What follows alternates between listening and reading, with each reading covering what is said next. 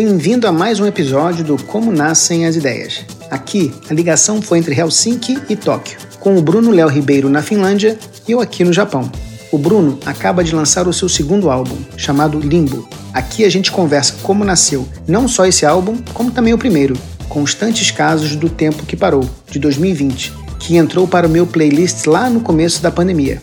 O Bruno é uma banda de um homem só. Compõe, toca todos os instrumentos e produz além de ser uma enciclopédia musical e ter um podcast semanal sobre música, O Silêncio no Estúdio. E antes de começar, o agradecimento de sempre ao Lucas e a Sonido por embalarem essa conversa com carinho. Um, dois, três.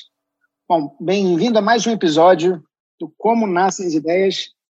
A conversa de hoje é com Bruno Léo, diretamente de Helsinki, na Finlândia. Eu aqui novamente falando de Tóquio, Estamos aqui com sete horas de, de fuso. O Bruno, eu conheço, eu conheci Bruno pelas redes sociais, conheci o Bruno.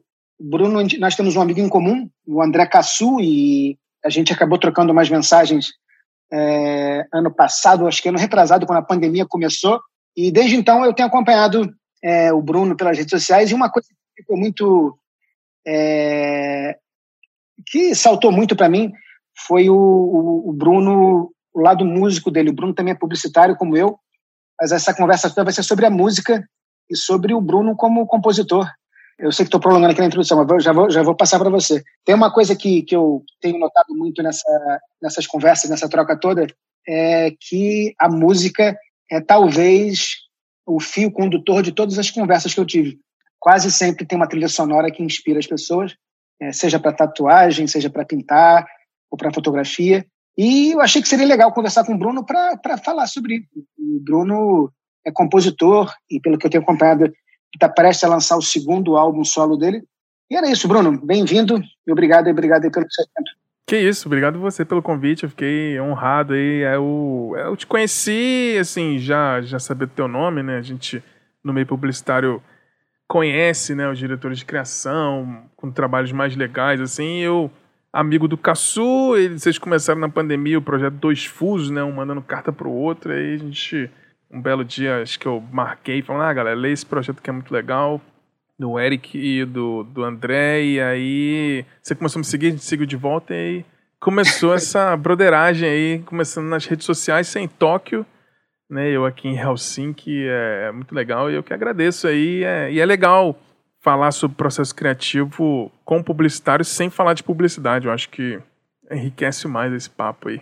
Sim. Não, e tem, tem uma coisa assim que eu acho que a, que a publicidade, eu sempre converso isso com as pessoas aqui, é, acho que foram três pessoas que trabalhavam com publicidade e a publicidade tem muita hora marcada, né? A gente uhum. é, acaba criando, né, com muito ditado pela compra da mídia ou pelo dia a dia da, da agência. Mas a música, imagino eu, e, tá, e acho que tem uma, uma, uma, parte da conversa que acho que pode ser bastante rica, ela é, é, a gente vive ela quase que 24 horas, né? E eu acho que para compor a música, para escrever, deve ter um processo também que é, que é, bem diferente do nosso processo como publicitário, né?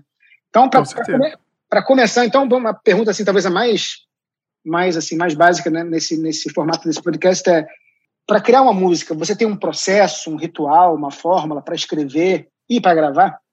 Ela tem um grande ritual. Eu acho que o meu processo, como eu sou mais robista, assim, é, de tocar e compor, é muito assim, eu tenho que sentir que aquele momento eu vou. Eu tô num, num sentimento de compor mais do que tocar. Porque eu tenho tudo certinho aqui no meu quarto, no meu escritóriozinho, tem a guitarra, o baixo, tudo aqui, o violão, e às vezes eu pego o violão, ah, hoje eu tô no dia que eu tô afim de tocar cover, aí eu pego, ah, vou tocar uma música que eu vou lembrando de cabeça, vou tocar Beatles, tocar alguma coisa assim, e tem um momento que às vezes eu sinto que, ah, eu tô com o sentimento de, sei lá, compor uma coisa nova, porque eu acho que quando você aprende a tocar, eu aprendi a tocar sozinho, eu acho que desde o começo, quando você começa a tocar um instrumento, você fica naquela é, de executar a música dos outros, porque você quer aprender a tocar, porque você gosta das músicas de um artista tal, você quer aprender a tocar aquelas músicas do cara, quer aprender a tocar beat, quer aprender a tocar Chico Buarque, quer aprender a tocar uma bossa nova. E tem a galera que eu acho que, que começa a tocar e já vai, nem sabe tocar direito, já sai fazendo música. Você tem casos famosos aí no, no meio de, sei lá, Bruce Springsteen, que viu os Beatles e comprou uma guitarra e saiu fazendo música. Então, o meu caso é meio equilibrado. Eu gosto de tocar a música dos outros, mas também gosto de compor. Mas o meu processo de ritual, entre aspas, é mais, tipo, eu tenho que estar tá no.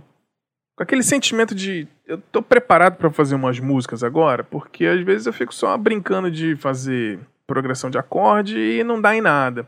E às vezes eu acordo num momento que eu, ah, tá, tem uma coisa aqui. E meu processo é meio. Sempre começa com violão, assim. Eu pego meu telefone, deixo ele aqui aperto para gravar o que eu tô fazendo. E eu vou brincando de, de fazer riff, né? Vamos dizer assim. Uma progressão de acorde, de dó pro ré, do ré pro mi, não sei o quê. E eu vou brincando com aquela coisa meio quase instintiva, assim, meio solta. E depois eu pego essas gravações, sei lá, tem 15, 20 minutos de eu brincando com o violão e eu escuto e ver se tem alguma coisa ali. E aí o meu processo meio que parte sempre disso, assim, mas é muito. É, não é muito pensado para ah, agora eu vou sentar para fazer música. É meio que eu tenho que sentir que eu tô num clima de fazer músicas. Eu fiquei muito tempo sem fazer música nenhuma. E aí em 2020, quando bateu a pandemia, eu senti que eu, ah, eu preciso botar alguns sentimentos para fora que eu acho que se não for com música eu não vou conseguir falar sobre isso. E aí em 2020 eu soltei meu primeiro disco solo, com oito músicas, e agora, 2022, dois anos depois, eu senti que eu estava preparado de novo para fazer mais músicas ainda nessa pandemia, né? E então meu processo é meio, ah, tem que sentir que tá na hora de fazer umas músicas assim. E aí no, nesse meio tempo, tocando música dos outros, é, escutando muita coisa. Tenho meu podcast que eu falo sobre música, então a música tá sempre em, em volta ali da, da do meu dia a dia, tanto escutando quanto pesquisando para falar sobre, ou brincando aqui de tocar. Mas, por exemplo, 2021, ano passado, eu nem eu quase nem encostei no meu violão. Eu não senti que eu estava é, com um clima bom assim de sentar e tocar. Nem tocar a música dos outros eu não toquei assim. Então, eu tenho essa relação de de amor e ódio com o meu violão, minha guitarra, minhas coisas, meus instrumentos. Assim, às vezes eu não, não, não sinto que tô bem pra, pra pegar o violão e sair tocando ou pra compor música, assim. Mas esse ano. É, e, é. e, você. E você. Não, e, desculpa interromper, mas você, antes da gente começar a gravar, eu estava comentando com você que, né, pelo que eu acompanho, você é uma, uma, uma banda de um homem é. só, né? Você, você toca todos os instrumentos, além de compor a letra. Tem, qual é o. Cara, eu, eu falo isso também, eu também falei isso antes de começar a gravar. Eu não sou uhum. músico, mas a minha filha, por exemplo, a minha filha toca violão e toca, toca piano. E ela tem preferência pelo violão. Uhum. Existe um instrumento que é o seu instrumento que você começa com ele, que começa é, é com a guitarra, é com o é, violão? Geralmente começa comigo com a guitarra e violão, assim. É, depende. É, às vezes, quando eu quero tocar e compor sem fazer muito barulho dentro de casa, eu pego a guitarra desplugada e eu vou tocando. Mas é meu instrumento principal de composição para criar é o é o de corda, de seis cordas, ou a guitarra ou o violão, assim, é meu instrumento principal. É... Engraçado porque quando eu comecei a tocar instrumento quando eu era moleque, eu comecei como baterista. Então, você falando aí que eu toco tudo, eu comecei como batera. Quando eu tinha uns 6, 7 anos, eu pedi uma bateria de, de aniversário e ganhei um par de baquetas, assim. Não ganhei a bateria e ficava fazendo air drums, né? Ficava tocando no ar e tudo. E minha primeira banda na vida foi um, uma banda que eu tocava bateria. Então eu, fundamentalmente, eu comecei como baterista, assim. E aí, com o tempo, meu irmão casou, meu irmão é 11 anos mais velho que eu, ele largou um violão lá em casa, escreveu num papelzinho, ah, isso aqui como é que faz o dó, o ré, mi, todas as notas. Falou, te vira aí. Eu fui aprendendo sozinho, com de banquinho de jornal. E curioso, assim. Aí minha mãe quando eu tinha uns 9 anos, ela foi pra Disney. Minha mãe trabalhava na Tupperware e ela ganhou uma viagem pra Disney. E eu pedi um Super Nintendo na época, ela trouxe um tecladinho e amarra.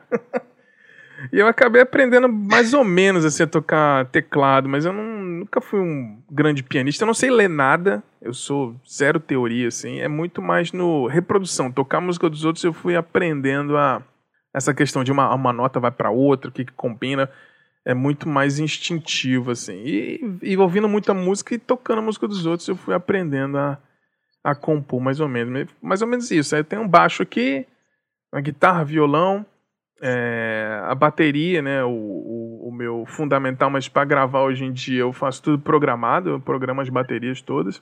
Eu não chego a gravar em estúdio a bateria, não. Eu faço a bateria programada.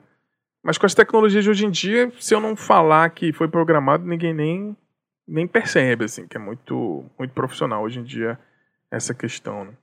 Não, tem, tem uma, uma, coisa que eu, como sou redator, uhum. é uma curiosidade muito assim, é, eu a vida inteira eu era tudo, né, desde, desde moleque na escola era sempre escrita, uhum. era, era poesia, conto, depois é, como redator. Eu isso também vem de uma coisa que eu acho que eu mandei para você umas perguntas uhum. antes de a gente gravar, né, sobre o documentário dos Beatles, Sim. o Get Back, e também vai também ao encontro lá do, do eu não sei nem pronunciar o nome dele, o Bernie Taupin, o, oh. o, que é o é o Bernie Taupin, que, é. que é o Bernie e o Elton John, Bernie Taupin, né, tá vendo? É, eles cada um, né, tem o, um lado da música, né? Um, o, o Bernie escreve a letra e o Elton John é, né, a canção, né, a Isso. melodia. Tá. Eu, eu como redator, eu sempre achei muito, muito tem uma forma, eu, cada, cada música é uma música, ou, ou, facilita se vem primeiro a letra, ou se vem depois a melodia, ou para você, como, como o, o que está criando, o compositor dessa música, o que, que é sempre primeiro, como você estava falando, andando pela casa com uhum. violão, aí você vai tocando os acordes, e depois você vai preenchendo as letras, ou acontece muitas vezes o contrário também? Ah, diferencia muito. Eu vou dizer que 99% das vezes a música vem primeiro e a melodia. Porque aí, como eu tava falando, eu escrevo. Eu, eu gravo essa, essa progressão de acorde, né? Uma coisa. Só, só a música em si. E sem pensar em letra. Mas, assim, muito raramente eu escrevo a letra primeiro. Muito raramente mesmo, assim. Mas aí, quando tem a letra primeira, eu vou tentando fazer uma música encaixando. Eu acho que, para mim, o processo de ter a letra primeiro é um pouco mais difícil de sair. Alguma coisa que eu acho que fica muito. Fica quase meio que igual a agência, que a gente tem que ser criativo, então você tem que encaixar um conceito ali. Então, eu acho que quando o processo vem do outro lado, a música primeiro, eu acho que a letra, para mim, vem natural depois. Porque eu faço, eu faço a estrutura da música ali, faço essa gravaçãozinha e aí eu já, eu já boto para gravar. Eu plugo a guitarra aqui no meu computador, ligo o, o Logic aqui, o programa que eu uso, e eu gravo a música inteira. Já estou, tá, o verso é esse, o refrão é esse, a introdução é essa, o, a ponte é essa e tu, tudo mais. Aí eu gravo a base da música. Beleza, essa música eu acho que vai dar certo, eu vou conseguir terminar. E aí eu, eu boto a música para tocar e eu ligo o microfone aqui e eu começo a cantar nada. Eu começo a cantar sobre blá blá blá. Eu começo a fazer só a linha melódica da voz. E aí, algumas vezes, vem umas palavras no final. Eu fico tipo, na na na na, na você, na na na na, pra te ver. Algumas coisas assim. Mas eu vou fazendo uma linha melódica de, de gromelô mesmo, assim, sem letra. E aí, depois que eu tenho esse gromelô, aí eu vou escrever uma letra em cima que vai encaixar com aquele negócio. Então eu. Meu processo de. de a escrita sempre é a última parte a, da, do processo de composição. Mas quando era moleque eu gostava até de escrever poema, assim, na época no, que eu estava no colégio militar, e eu era meio aluno alterado, assim. eu era meio, meio baderneiro, assim, e aí eu tipo, tive encontros lá com psicólogos e não sei o que, fiz terapia na época. E aí me ofereceram essa coisa de, de escrever poema, bota para fora poemas e tudo. E eu lembro que eu até escrevi algumas coisas assim, e aí tinha umas aulas de literatura. Eu gostava assim de escrever também. Eu até brinco, eu sou diretor de arte porque eu não sei escrever bem. mas, eu, mas eu gosto de escrever também, eu acho interessante, assim. É, eu gosto de contar história, né? E aí a, a escrita para mim vem meio assim. E aí, como eu como eu falei, eu tava nesse sentimento de querer botar alguns sentimentos para fora. Eu acho que com a escrita eu consigo, mas eu escrevo a letra em cima do que aquela música, aquela melodia tá me passando. Então, se a música for mais alegre, eu já consigo escrever uma coisa mais, mais feliz. Se a música me sente um negócio mais melancólico, aí eu eu brinco com as palavras. É, você escutou meu primeiro disco, eu lembro que você mandou até mensagem você gostou de uma frase lá, né? Que para sorrir tem que chorar. Uma, uma música pedia isso, né? Uma, uma, coisa mais melancólica, mais triste, mais introspectiva, mas a escrita para mim sempre vem depois, assim. Não, sim, tem, tem, tem um, né, acho que o primeiro álbum que você fez e esse agora que está fazendo, você falou que nasceu né, com, quase ali com a pandemia uhum. começando, né? E a, eu acho que o tema, muitas das, das, letras que você escreveu e até as melodias tinham, tinham essa melancolia, Sim. né? Uma, era uma melancolia com, com pontos ali de, de alegria ali de vez em quando, uhum. mas tinha ali uma, né, uma né, voltando, você acaba criando o, a, o álbum todo é, sozinho. Tem a, a, pandemia tem um tem um lado de solidão Sim. aí que né, forçou a gente a, a, ter uma quase que uma conversa né, com a gente Exatamente. mesmo, né, com, com e, ter, e a eu acho que eu, eu, eu, tive muito isso aqui na pandemia que foi não, como se a pandemia tivesse uhum. acabado, né, mas que continua né, esse, esse momento de introspecção que ficar buscando formas de colocar para fora talvez coisas que se, não tivesse, se a gente não tivesse é, na pandemia ou trancado em casa durante tanto tempo, ou sem conseguir encontrar as pessoas para uhum. conversar, uhum. é, a gente tem que encontrar caminhos criativos para colocar para fora, com né? Certeza. É, se não tivesse pandemia, eu provavelmente não teria feito o primeiro disco, assim. Porque eu tive, eu tive muitas bandas, algumas bandas autorais, mas a gente nunca gravou. É engraçado, assim, porque antigamente era mais difícil, tinha que ter uma grana para ir pro estúdio. Hoje em dia, eu acho que tecnologia facilita bastante. Inclusive, esse foi um dos motivos de eu estudar produção musical. Aí eu fiz. Eu tinha essa banda lá em Brasília muito tempo atrás. A gente, era uma banda até legal, assim, a gente ganhou concursos para tocar no, no, Capricho, em Brasília, teve trama virtual na época, a gente ficou em segundo lugar. E a gente tinha só umas demozinhas gravadas em casa, assim, bem. bem amadorzão. E a gente tinha umas músicas bem legais e a gente. Eu morando aqui em Helsinki já, gente, eu voltei para o Brasil no fim do ano, assim, para passar férias, e aí encontrei com a galera da banda, ah, vamos gravar, pô, a banda era legal, não sei o quê, mas, pô, quem vai produzir mixar esse negócio? Falei, ah, eu vou. E aí eu comecei a estudar produção musical, porque eu sempre gostei dessa coisa mais de tec tecnicista da coisa, ah, mixagem, edição de áudio, como é que funciona. Eu sempre fui um cara que gosto de comprar vinil para ver os encartes, ver quem era o produtor, quem fez a mixagem e tudo. E aí eu aprendi. E aí eu vi que, pô, dá pra fazer tudo sozinho, né? Sem depender da galera da banda, porque eu, eu, eu, a gente combinou de gravar essas músicas da nossa banda antiga. Eu gravei os vocais, as guitarras, mandei pra galera até hoje. Ninguém gravou o baixo, ninguém gravou os teclados, ninguém gravou nada. E eu fiquei nessa, tipo, pô, ficar dependendo dos outros, é. Vou fazer sozinho então minhas coisas. Então, eu tinha umas músicas aqui e ali, mas quando bateu a pandemia, eu falei, não, agora é o momento de eu, de eu fazer essa, essa coisa solo. Assim, eu já tinha lançado um, alguns projetos de brincadeira, assim, joguei no Spotify, algumas outras coisas, mas nada muito. Foi mais de teste, mais de brincadeira, assim. Mas esse foi, foi realmente. Não que eu tenha pretensões de seguir uma carreira solo, de ser respeitado por isso, mas é, eu achei que tinha necessidade de eu deixar isso pro, pro mundo e é legal, daqui a uns 20 anos meus filhos vão abrir o Spotify vai ter minhas músicas lá. então. Não, é, você tem toda razão. Assim, isso é uma conversa que de vez em quando surge nesse, nesses bate-papos, que é a quantidade de coisas que viviam na gaveta, ou nas gavetas, e que e esses últimos dois, três anos deram esse estalo. Eu, eu tive muito isso de. Eu devo ter começado uns sete projetos nesses últimos três anos, né? Você comentou lá das cartas lá uhum. que que estava trocando com o Cassu. Cara, e tem isso. Eu tenho eu tenho filhos pequenos que também eu tenho essa é quase que uma um susto de caramba. Tem que tem que deixar deixar para eles ou né, para quem for, uhum. família, amigos, tudo, tudo aquilo que a gente de certa forma achou que tinha todo o tempo do mundo para colocar para fora e na verdade os últimos dois três anos mostrando que não, não é. é verdade, né? Pois é, né? Eu tenho essa paranoia de, tipo, ah, sei lá, deixar isso imortalizado, assim, meus filhos, sei lá, quando eu não estiver mais aqui, eles estiverem com seus cinquenta e tantos anos, e, pô, meu pai gravou um disco uma vez, ou até uma música aqui que meio que ele fala da gente, então tem tem um pouco disso, deixar um registrado, né, uma ideia, assim, porque eu acho que eu, eu, no processo criativo, para mim, eu acho que o mais difícil, tanto em agência quanto projeto pessoal, é, é terminar alguma coisa começar é fácil, né? Tipo, ah, tive um começo de uma ideia aqui, mas quando tu vai executar o bagulho, você vai, porra, não tem tempo, ah, não tô com saco. É, começar qualquer projeto criativo é, é, rápido e eu acho muito mais fácil que terminar. E música tem um. Eu gosto de brincar que música você não termina, você abandona. Uma hora você tem que falar assim, tá bom, chega. Não vou ficar mais mexendo nesse negócio aqui, não. E eu gosto de terminar as coisas. Eu sou meio ansioso, assim. Ah, eu quero terminar. Então, esse meu segundo disco mesmo agora, eu comecei na primeira semana de janeiro.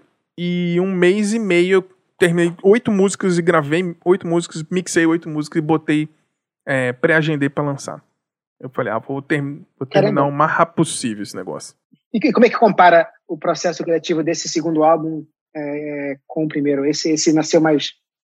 Como você já tinha feito o primeiro, você já sabia já meio que o, os atalhos e tal? Ou realmente você era só mais, está muito mais inspirado e teve essa sensação de ter que colocar tudo para fora de, de uma hora para outra? É, com o primeiro eu bati um pouco mais de cabeça, porque eu estava tentando achar o meu processo de fazer sozinho, né? De não ter banda. Porque você tá, beleza, fiz o. a introdução, o verso, o refrão de guitarra aqui. Agora eu vou ter que pensar como é que vai ser o baixo. Então eu ia lá, gravava o baixo, repetia 50 vezes até eu achar que tava bom. Ah, vai ter que ter teclado, vai ter sintetizador, vai ter piano. Então, no, no primeiro, assim, o processo é, é meio. É, é igual publicitário fazendo seu próprio portfólio, você não consegue terminar o negócio, você fica, ah, mas quem sou eu, né? Então você primeiro está procurando a sua própria voz, aliás. Quem sou eu, músico, né? Que é engraçado, porque eu, eu cresci ouvindo rock e metal quando era moleque. E aí com. Só que meus pais estavam ouvindo Chico Buarque, Caetano Veloso e Maria Bethânia na sala. Então eu tive um pouco. E minha irmã no quarto do lado estava escutando The Cure, The Smiths e umas coisas mais de pop britânico. Então, o meu irmão metalheirão, meus pais MPB e minha irmã estão no rock inglês do lado. Então, eu acabei sendo uma mistura disso tudo. E, e eu sempre fui mais de, de, Quando as pessoas pensam, sei lá, em mim, a pensar, ah, o cara que gosta de Pink Floyd, o cara que gosta de Rush, o cara que gosta de Metallica, Iron Maiden. Mas eu não faço esse tipo de música. É, acho que a grande dificuldade, de repente, de um músico é achar qual a sua própria voz. O que, que vai ser a sua mistura.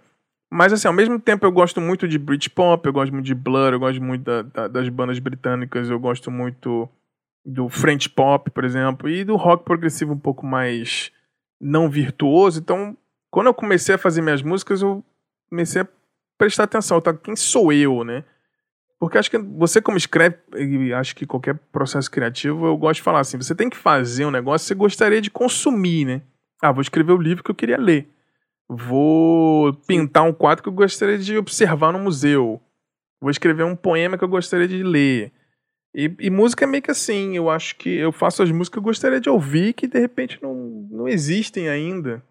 Então eu pego um monte de mistura e fui aprendendo esses atalhos. No segundo foi mais fácil, porque eu já estava familiarizado com o processo, mas eu tentei ousar um pouco para ele não ficar muito parecido com o primeiro, assim. Então, tem ainda aquele sentimento do primeiro disco, mas eu acho que não vou dizer nem que foi uma evolução, mas eu acho que o segundo disco ele é mais diferente, ele é mais versátil do que o primeiro. Eu testei algumas outras coisinhas nesse segundo que no primeiro no primeiro ele é mais consistente, nesse segundo eu fiz ele um pouco mais versátil, assim, as músicas. É, tem, tem, tem, uma, tem uma coisa que é, isso você vê, e cara, você, para quem está escutando, eu vou deixar o, o, o link do podcast que ele tem, que é Silêncio no Estúdio, em que qual, qual, é a frequência, perdão, Bruno? É a frequência é semanal, ele... toda, toda quarta-feira a gente solta um episódio novo. Então, e, o Bruno, eles, eles né, desconstroem ou constroem diversos tipos de tipos de música, é, décadas, é, tem, tem, tem de tudo muito, assim, mas eu, eu, eu, eu escutei alguns durante a pandemia. Quer ver, quer ver um que eu escutei, cara, de ponta a ponta? E foi o primeiro que eu escutei, foi o do Bon Jovi, que acho que foi um tempinho uhum. atrás. Cara, porque a gente cresceu, a gente cresceu na, na, na, época, na época do. Qual, qual, qual, como é que denomina? É, o hard rock farofa, bandas, né? Hard Rock Farofa. Então, o podcast é muito divertido e super informativo. É todo, tem, então, você consegue identificar uma paixão pela música ali que pouca gente tem.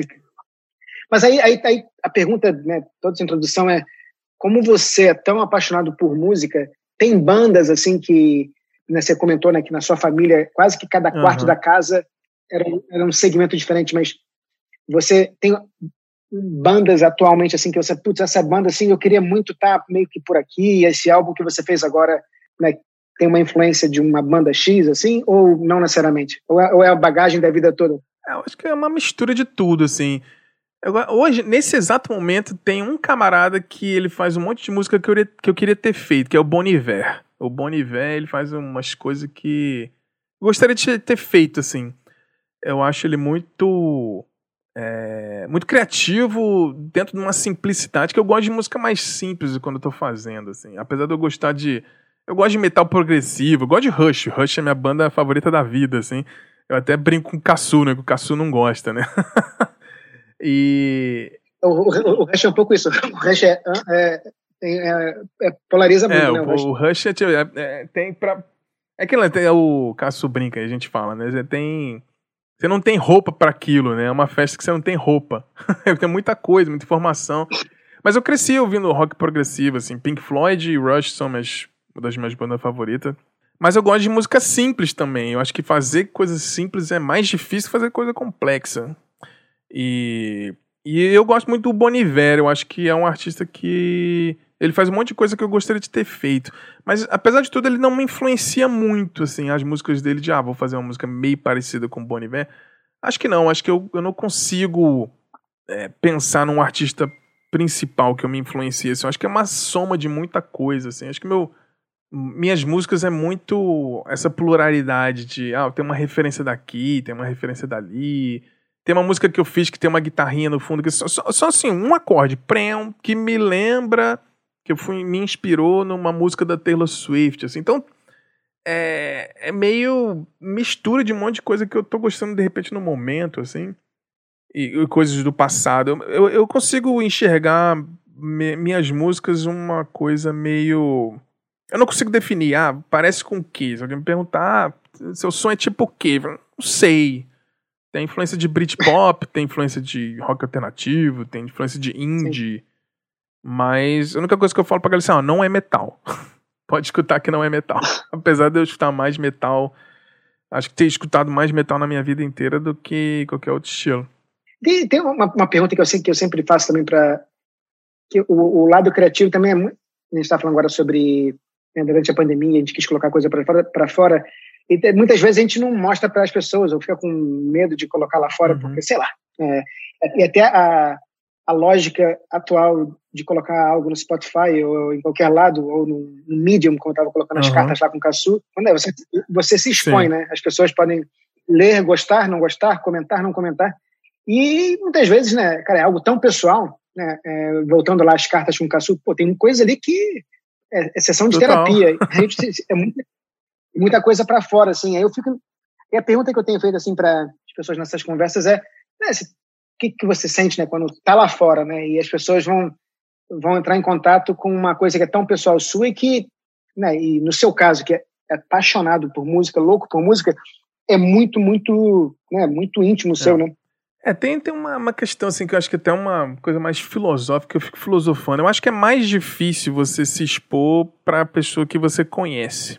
É engraçado, a gente é, dá uma certa não é vergonha, mas dá uma vergonhinha, assim, de você, você tem um projeto pessoal e aí você posta nas suas redes sociais. Ah, fiz um livro aqui, ah, fiz uma música, escuta aqui. Aí você, pô, tá minha mãe ali me seguindo no Facebook, tem meu tio, tem os primos, tem os amigos. Sim. Dá uma certa vergonhinha de se expor quando a pessoa é muito próxima, assim. E para desconhecido, talvez seja mais fácil, eu acho. É, para quem não te conhece porque você está expondo ali, de repente, uma verdade universal, um sentimento ali, não necessariamente alguma coisa muito pessoal. É engraçado isso, porque é, eu tenho um pouco disso, de ah, me dá uma certa vergonhinha de se expor, botar minhas músicas. Você sentiu medo de ser criticado, né? Porque é, é, é, acho que é muito cultural, né? Eu acho que talvez. Agora, você que mora no Japão e eu moro aqui na Finlândia, a gente percebe o quão as relações no Brasil são tudo pessoal, né? Relação no Brasil é pessoal, assim, você vai no, no restaurante, você tem uma relação pessoal com o garçom.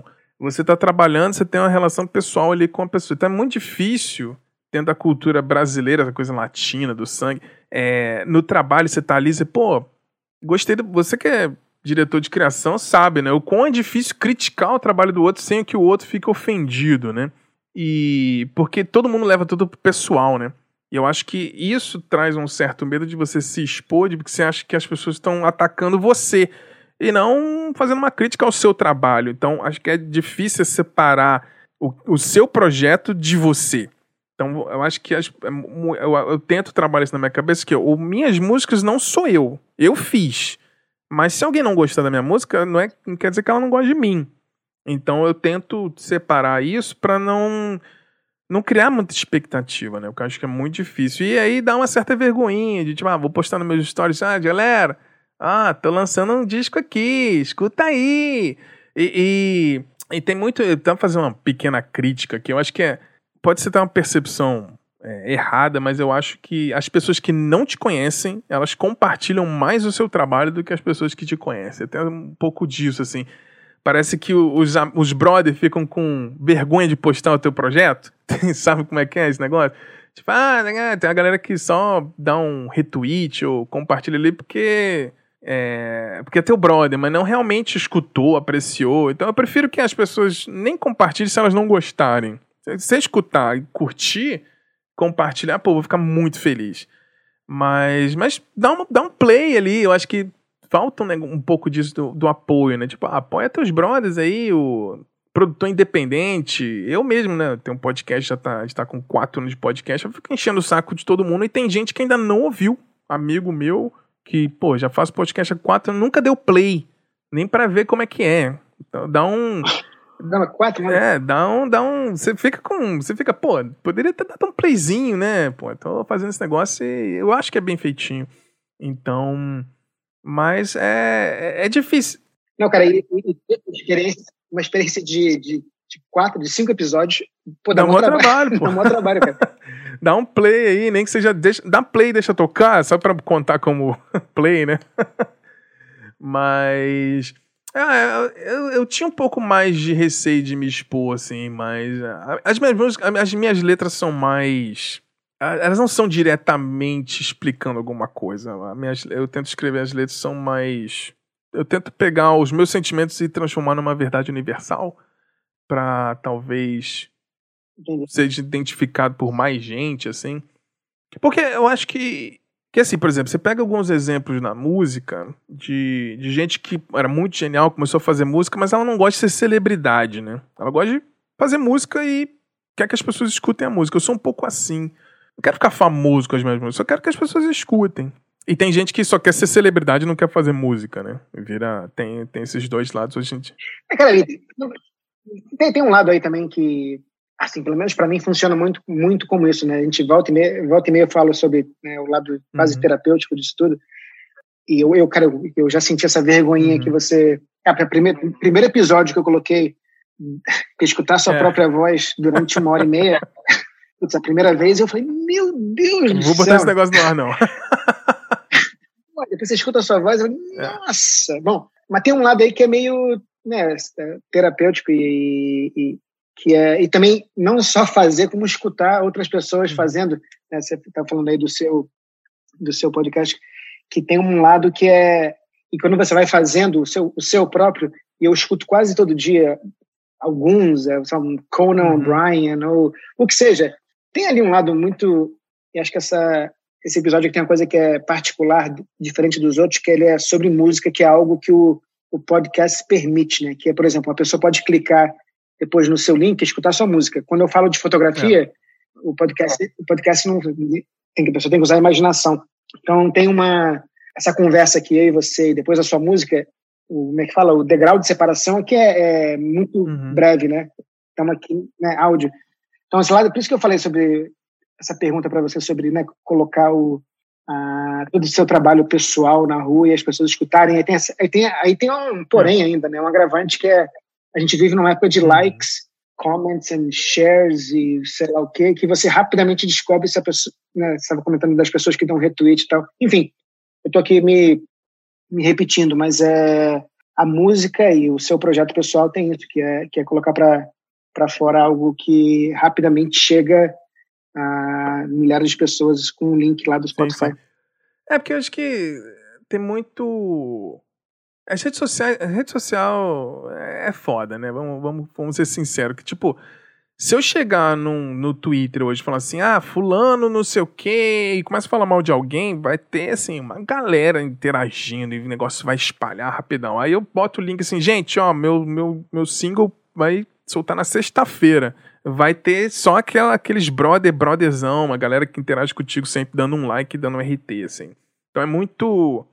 É, é as redes sociais, elas funcionam de uma dinâmica meio é, é, é, muito difícil, por exemplo, se você postar falando mal de alguém, o artista tal é muito ruim, vai ter um debate imenso, mas você pegar, tipo, pô, escuta esse disco do David Bowie aqui, vai ter, sei lá, três pessoas vão, dar, vão clicar naquele negócio pra ouvir, entendeu? É... Ah, mas, mas, por falar nisso, tem uma coisa que, que eu acho legal sua, desculpa me interromper, mas que tem a ver com isso, que é, é que artistas têm muito, tem muito, tem muita torcida, né? Os artistas têm Cada artista tem uma torcida muito grande. Tem uma coisa muito legal sua, que eu acho que você transita por essas diferentes tribos de musicais com muita facilidade, seja do extremo hard rock mais metal possível para Taylor Swift. Uhum. É, eu, eu acho que isso tem uma. São tribos, de novo, acho eu, né? Isso sou eu aqui, o, uma pessoa que vive em função do algoritmo do Spotify. É, você transita por tribos e territórios musicais muito diferentes, né? Sim. É porque assim, o. Quando você é moleque, você fica com. Tipo, ah, você tem. Acho que a música, quando você começa a ouvir, você quer uma música que identifique com o seu momento ali de adolescente, alguma coisa assim. Ah, quando era moleque, eu gostava de metal porque, sei lá, eu estava no colégio militar, não gostava daquele negócio, meu pai é milico, sou revoltado, aquele negócio se identifica comigo. Então aquilo conversava comigo, né? E aí você cria a tribo de pessoas que pensam mais ou menos parecido. Então você vai nos showzinhos de, de metal e conhece a galera, monta uma banda. E aí tem as bandas que você não pode gostar. Pô, Guns N' Roses é muito ruim, não sei o que, é muito ruim, não sei o que, pop é horrível. E quando você é moleque, você vive disso, né? Tem vergonha das coisas e não pode escutar as coisas de fora e tal. Aí quando você vai envelhecer é enriquecedor e libertador, né? Você vai envelhecendo, você vai quebrando umas coisas. Você fala assim, pô, que bobagem isso, né? Eu acho que música é uma, uma arte, assim, da mais pura da, das artes do mundo, assim. E, e, é muito bonito você se deixar se emocionar com alguma coisa que você não conhecia. Hoje eu falo com, assim, muito orgulho que eu adoro a Taylor Swift e pô, escuto ao mesmo tempo Black Sabbath para mim é uma das maiores bandas de todos os tempos. Então eu, gosto de transitar nessas coisas porque você tem que se deixar gostar das coisas. Que eu acho que a gente se importa muito com a opinião dos outros. Ah, porque ah, você gosta de ser quê? Todo mundo tá te julgando. Assim, tem banda que eu não gosto, que eu dou play e não me emociona, mas eu depois que eu comecei a falar sobre música mais no podcast e você é, um, um, dos motivos da gente querer fazer esse podcast é porque a gente estava cansado um pouco, porque sou eu e mais três amigos. Então não faço sozinho, não faço todos os episódios, cada um tem um seu próprio nicho ali. Mas a gente sempre conversou e deixou muito claro desde o começo, assim, a gente não quer fazer um podcast para ficar falando mal de ninguém. Porque a gente não quer só virar clickbait. A gente quer enaltecer o que emociona a gente. E, e, e muito claramente, quando a gente começou a fazer, ficou muito claro na minha cabeça que para mim existem dois tipos de música: a que você gosta e a que você não gosta. Não tem música ruim. Claro que ah, existe um debate, ah, existe música mal feita, não sei o que, beleza. Mas se a música mesmo mal feita você te emociona, pô, é, vamos nessa. Eu adoro um, uns hard rock falando tipo Heart, falando de aquelas músicas apaixonantes, meio né, das festinhas americanas dos anos 80, que se dançava a dança da vassoura. Eu adoro esse negócio. E, e gosto de umas músicas que os caras cantam tipo, com voz rasgada, Sepultura, uma das bandas da minha vida. Mas ao mesmo tempo eu consegui abrir a mente e falar assim, pô, escuta Taylor Swift, esse disco folclore dela é bem legal. Aí eu comecei a escutar, falei, pô, tem um negócio bom aqui. E aí comecei a entrar na carreira dela, falei, cara, essa mulher faz músicas incríveis, assim, o jeito que ela conta as histórias. Eu gosto muito de Bruce Springsteen, então fez a, essa conexão de, de, de contadores de história, né? Eu gosto muito de letristas que contam histórias. Assim. Eu sou muito fã do Bruce Springsteen. Eu gosto, de, assim, sou apaixonado pelo Prince.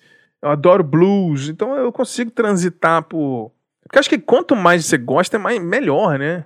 Eu acho que você ficar fechadão, olha, ah, você escuta as mesmas, mesmas coisas que eu escuto desde os anos 90, você. Ah, beleza. Quer, quer, quer ver como é que eu, eu cheguei na hum. Taylor Swift? Foi para minha banda favorita. Quando chegou no final do ano, o Spotify fez aquela, uhum. aquela apanhado lá. Acho que nos últimos três anos eu sou The National, uhum. tudo é The National, cara. Mas eu escuto The National de uma maneira, de uma maneira, cara, é, é estranha até. E aí eu, e aí eu eu vi que o Aaron Sim. Dessner produziu. Sim, ele está produzindo o Folklore o... e o Evermore com ela. Sim. E esse cara e o irmão dele né, são uhum. incríveis, né? O Bryce e o Aaron Dessner. E eu falei, caramba, por que, que ele foi parar lá na para produzir a Taylor Swift? E, e, aí, rapidinho, né? Eu, eu botei aqui, fiquei escutando. E sim, realmente, assim, voltando aqui ao nome do podcast, né? Como uhum. que nascem as ideias? Imagino que ela também escutava bastante da National.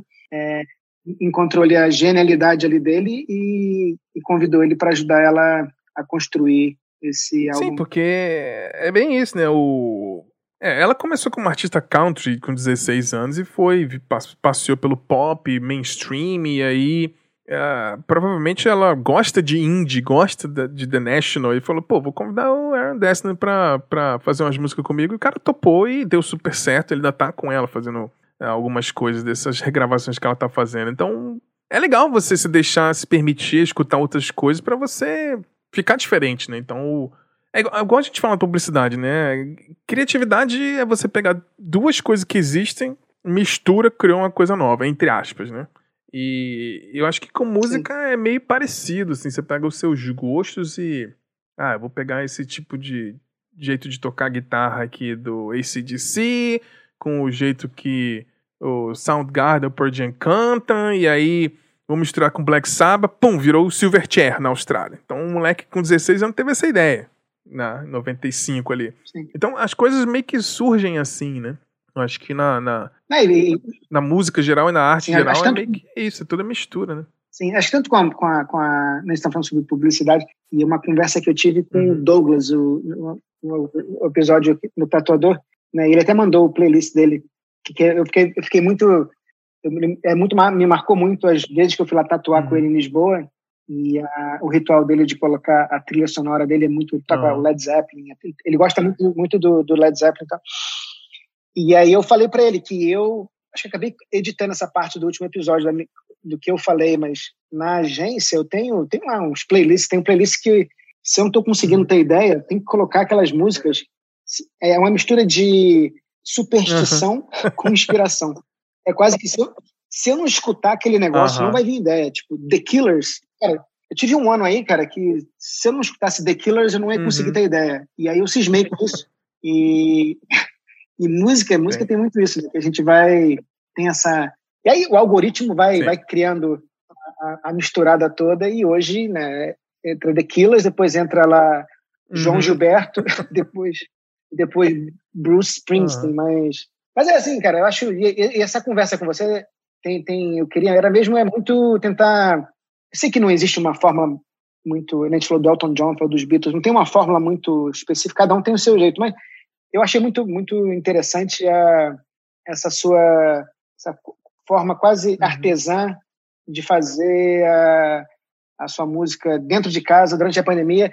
E aí, por falar nisso, eu, eu, queria, eu queria que se você pudesse assim contar, imagina uma música X que você tem, tem na sua memória recente assim, como é que ela nasceu do começo ao fim? É, pode ser, eu sei que talvez cada uma nasceu de uma maneira diferente, mas eu, eu tenho essa curiosidade de saber do momento que, sei lá, estava no chuveiro cantarolando, você estava andando pela casa é, assoviando e, e, cara, três dias depois ou três meses depois, você olhou para, você estava falando, uma hora você tem que parar e é. falar, tá pronto, é, o, é, o meu processo, como eu te falei, no começo eu não, eu não tenho exatamente um ritual, assim, de preparação, mas o meu ritual de, de composição é meio que sempre o mesmo. Então, eu pego o violão, faço a progressão de acordes, assim, ah, isso aqui parece uma introdução. Aí eu pego e gravo, ah, isso aqui parece um verso, e aí parece o refrão, falei, ah, precisa de refrão? Como é que vai ser? Vai ser um refrão mais para cima, mais para baixo? Isso é uma coisa mais instintiva, assim. E aí, e quando você compõe música, geralmente na, na música popular, música pop, no geral, a gente. Essa, essa, o conceito de uma canção, você tem a introdução, aí você tem o verso, aí você tem um pré-refrão, refrão, aí repete o verso de novo, pré-refrão, refrão. Aí você tem uma ponte, que geralmente é uma quebra, ou no rock às vezes é um solo, e aí repete o final, o refrão, e aí acaba a música. Então esse é o conceito de uma, uma canção, vamos dizer assim, genérica. Uma canção geral, geralmente é assim, porque é o que as pessoas estão acostumadas a, a fazer, desde Beatles, Rolling Stones, ACDC, é tudo meio que assim, né? Até o pop moderno. Eu, eu às vezes eu tento pensar em músicas que, ah, de repente essa música não precisa de um pré-refrão, eu vou do verso direto pro refrão. E aí vou repetir o refrão no final duas vezes. É, e, e como o meu processo é meio que eu vou compondo e eu vou gravando no computador, depois que eu faço essa brincadeira de gravar no telefone, e tem vários ritmos ali de acorde, quando eu vou pro computador, eu já sei, eu já começo a gravar. vou gravar agora a introdução. Aí eu pego a guitarra, plugo aqui, já boto a introdução. E aí eu boto com o metrônomo, com o tempo da música que eu acho que já vai ser legal. E eu gravo aquela introdução. Aí eu, ah, agora eu vou gravar o, o, verso. Aí eu pego a guitarra, paro tudo, vou gravar só o verso. Gravo o refrão e a ponte de repente. E com essas quatro coisas gravadas, aí eu começo a fazer recorte e cola. Eu, ah, vou fazer o segundo verso menor. Vou, vou, aí eu copio e colo lá pro final e já monto a estrutura. Depois que eu monto a estrutura, aí eu faço aquele grow melô que eu falei da voz, né? Lá, lá, lá, lá, lá, lá, lá, lá, em cima daquele ritmo. Sim. E aí eu começo a escrever a bateria. Geralmente eu faço assim. Aí eu começo a escrever a bateria da música. Tipo, ah, a introdução vai ser como? Ah, vai ter a, a caixa no ar, vai ter bateria não, não vai ter bateria, vai entrar bateria só na segunda parte, como é que vai ser? Aí eu escrevo programando mesmo, nota por nota ali, as notinhas direitinho do, da bateria como eu sou baterista, eu sei, então, tipo, ah, o que é possível tocar? Não dá pra você programar a bateria como se tivesse quatro braços, então tem que fazer algum sentido. e aí, depois que eu faço essa, essa base dessa bateria, eu tô feliz com aquilo, aí eu pego e falo assim, agora eu vou gravar real oficial. Aí eu, com aquela bateria guia, eu pego o baixo e vou gravar o baixo. Eu gravo o baixo da música. Eu pego, vou gravar as guitarras, vou gravar as guitarras da música.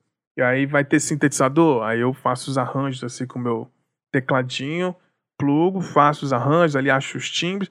Depois que eu faço tudo, aí eu escrevo a letra. Geralmente a letra, como eu falei, né? A letra vem bem, bem, bem no final do processo. E depois, logo depois que eu termino a letra, eu já vou gravando a voz com essa letra nova. E aí, quando a linha melódica não encaixa direito, eu já vou modificando a letra ali na hora. Faço umas edições, tipo, ah, essa palavra aqui ficou meio estranha, porque eu tenho que pronunciar diferente para encaixar na, na rima. E depois que eu consigo fechar a edição dessa letra, aí eu gravo o vocal real. E depois que grava tudo, eu passo para a próxima. A última coisa que eu faço geralmente no meu processo é a mixagem do disco, porque eu quero que o disco soe meio que parecido.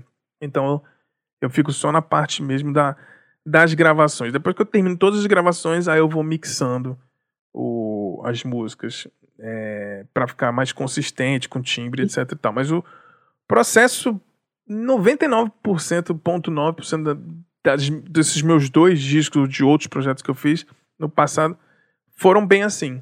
Não tem. É o projeto que eu me sinto confortável. E como, como, como você é o próprio produtor do artista que você hum, também é, é. você, é, é, o, o, quão, o quão rígido você é com você mesmo. Por exemplo, a, cara, isso é também hum. leigo, né? Eu, aquela cena clássica lá do, do filme do Bohemian uhum. Rhapsody que eles, que eles estão no estúdio gravando a própria Bohemian Rhapsody, que eles ficam lá 78 takes.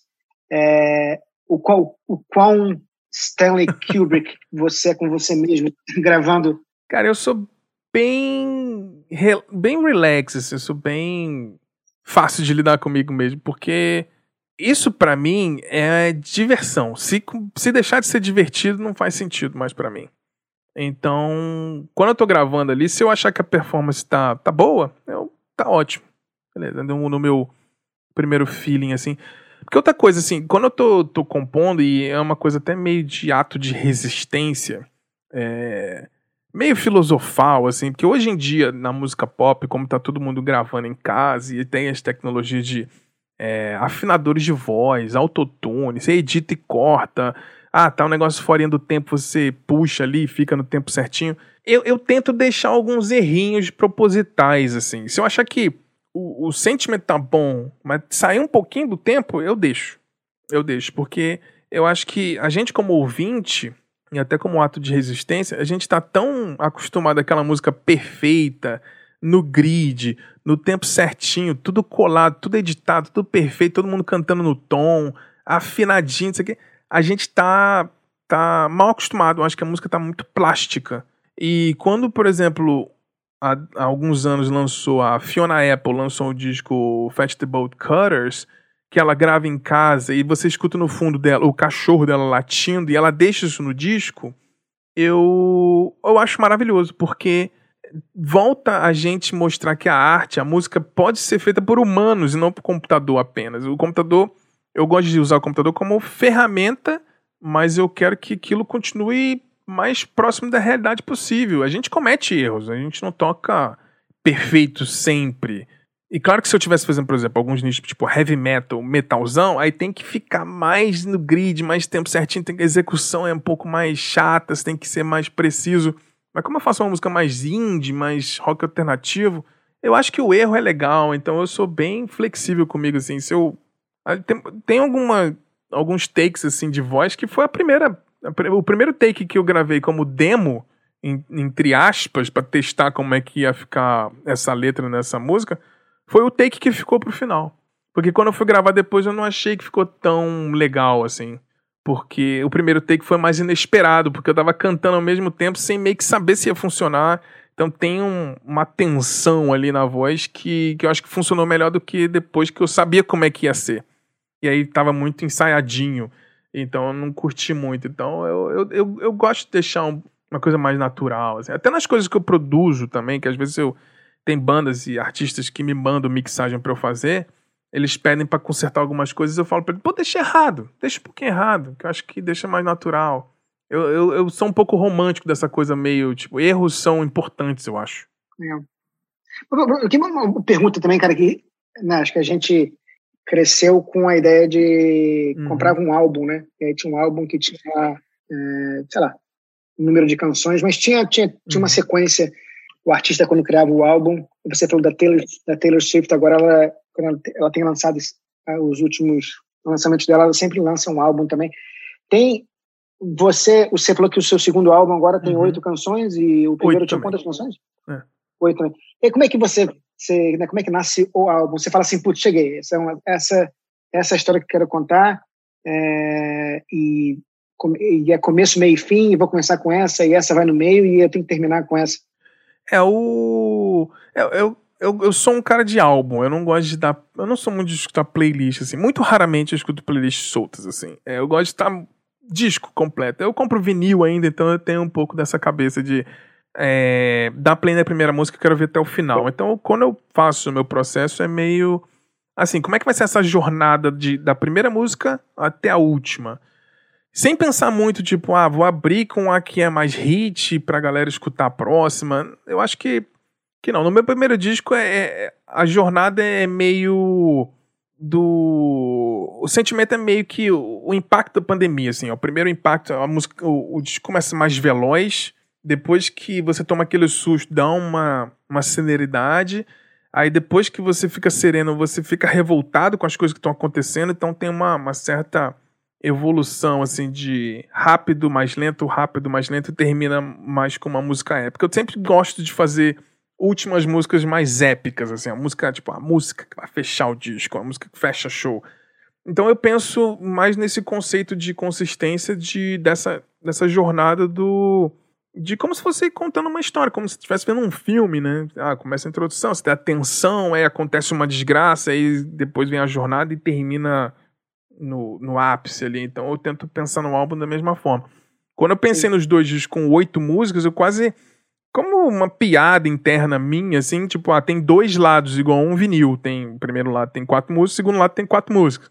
Então tem uma coisa mais apesar de eu não estar tá soltando em vinil, mas tem essa coisa romantizada ainda de, da minha paixão pelo vinil. Eu gosto de discos mais curtinhos, que tem dois lados bem definidos, e então os meus dois discos, os dois lados são meio que bem definidos. Assim, se você terminar a música 4 e for para a música 5 no meu disco já lançado e no que vai sair, você consegue ver que muda um pouco o, o clima. Assim, é como se estivesse parando levantou a agulha, girou o vinil, botou a agulha no segundo lado, assim, e vamos partir pro final.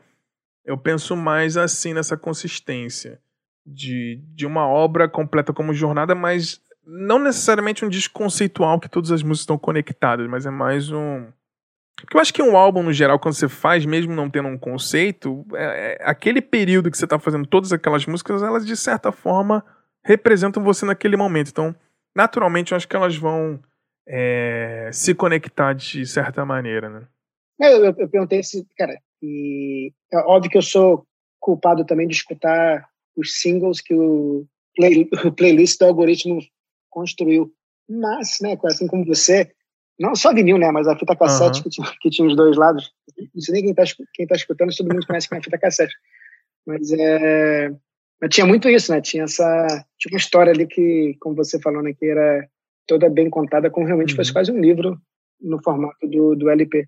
E aí você vê, voltando lá ao documentário dos Beatles, né? aí quando você assiste o documentário dos Beatles, você começa a mergulhar em ah, todos os álbuns dele para tentar sim. descobrir por que, que era o, o, álbum branco, por que, que era a capa do, do álbum era A, B ou C.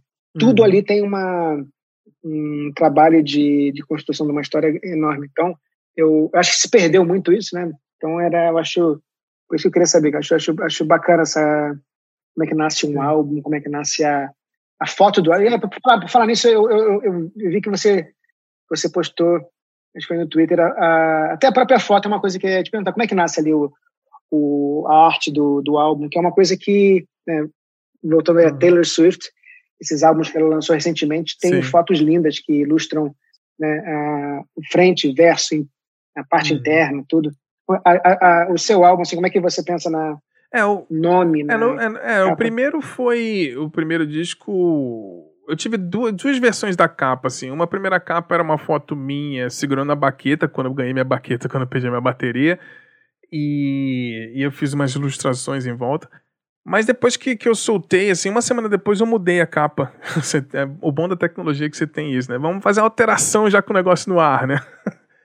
eu eu senti que o primeiro o meu primeiro disco chama com, Constantes Casos do Tempo que Parou. Então, é, me remete muito a eu criança, assim.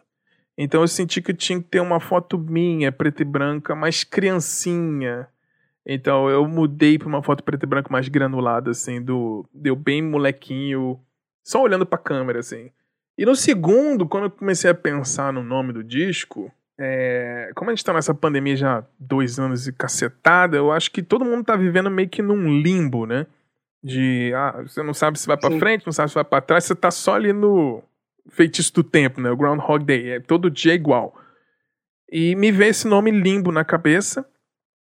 E um pouquinho em outubro, novembro do ano passado, eu fui com, com a minha família, a gente foi pra, pra Lapônia para tentar ver a aurora boreal lá e tudo, e tava muito bonito, assim, com o dia tava muito bonito, com as árvores, o inverno e tudo. E como eu moro na Finlândia, eu queria trazer um pouco desse dessa coisa, tipo, ah, eu tô aqui na Finlândia, esse é o meu limbo, é o inverno daqui, são os dias frios e tudo.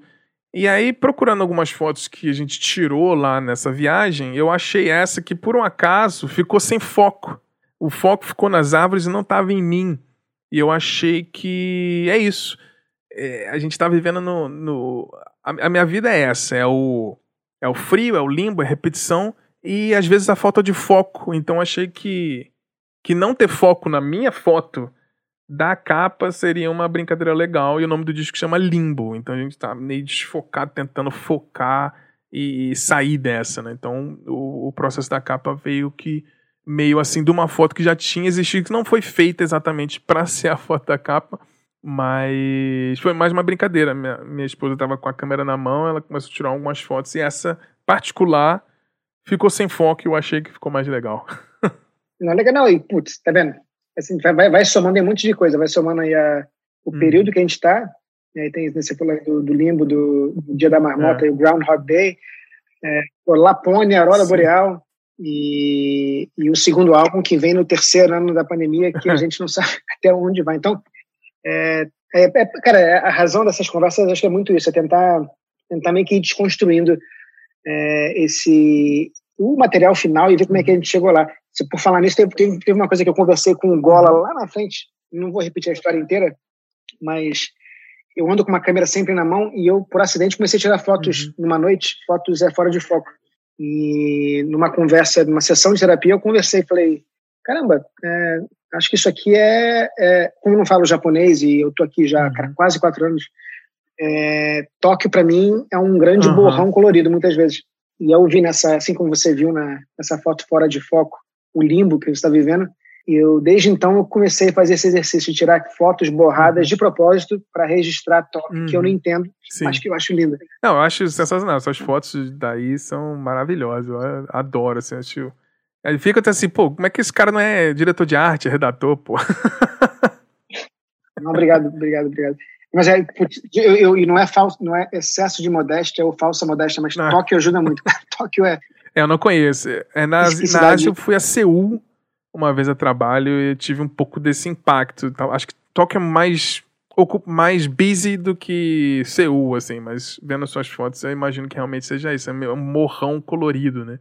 Nossa, é um negócio de uma explosão de informação. E tem uma coisa que, como eu não falo japonês, é, eu muitas vezes me encontro em quarteirões, assim, em bairros que não são muito de turista, cara, que nada, mas nada, nada em inglês. Uhum. Do letreiro da loja, a rua, a, o menu. Então, é como se eu tivesse, cara, pousado em, sei lá, em Saturno. planeta, né? em outro planeta. Mas, Bruno, tem, tem, tem uma, uma pergunta que eu vou fazer uma curva aqui, forte aqui para o nome hum. do podcast. Hein? Vamos nessa. Tem alguma, tem, você, você falou do, você falou do, do, uhum. do Rush, do, como é que é, é o Rush, Rush, é. o Rush, que você, Rush que você, que você adora. Tem uma banda assim que, que você tem uma música que você, a gente foi comentei dos Beatles aqui e o, o, documentário teve essa coisa que fez, fez da gente uhum. uma mosquinha na Não, parede. Impressionante. É, né, vendo o processo. Não, muito louco. E né, todo mundo cresceu e cresce e vai para sempre crescer escutando Beatles e tá ali dentro daquele estúdio ali é uma coisa Sim, eu... impressionante. Tem uma outra banda, talvez, que você falou dessas bandas que você gosta, que você. Né, que você que o processo criativo deles é algo que, sei lá, quando você descobriu, que você acompanhou, que você falou, caramba, que coisa incrível ou diferente, ou não imaginava que era assim? Eu, eu acho que talvez o, nos últimos. Eu tô com 40 anos agora, foi mais ou menos ali em 2005, mais ou menos, assim, que eu entrei de cabeça na obra dos Beach Boys. E particularmente no disco Pet Sounds, que é um, assim, grande considerado como um dos melhores discos de todos os tempos e e quando eu entrei de cabeça nesse disco, ele é um disco muito do Brian Wilson. Porque tinha essa rivalidade Beatles Beach Boys na época, os Beatles soltaram Rubber Soul na época e o Brian Wilson falou: pô, olha o que os caras estão fazendo, ele não quero mais sair em turnê. Ele, ele falou assim: banda, vai fazer turnê, eu não vou fazer turnê, eu vou ficar aqui só fazendo música. E ele era um cara muito obcecado, até de um jeito perigoso, para tentar fazer atingir a perfeição. E ele fez um disco, assim, na época, 66, ali, 67, que tem muito. muita camada, tem barulhos diferentes, músicos profissionais. Eu acho que o, o Pet Sounds dos Beach Boys realmente foi um disco que me impactou demais, porque apesar dele soar como um disco sofisticado pra gente que, entre aspas, entende de música, é um disco de pop, de pop rock da época, porque era uma banda popular que fazia Surfing the USA e eles tinham que lotar estádio cantando aquelas músicas de surfista. Mas o Pet Sounds deu essa quebra e quando eu entrei de cabeça no Pet Sounds, eu falei assim, olha o que, dá para fazer com pop music, né?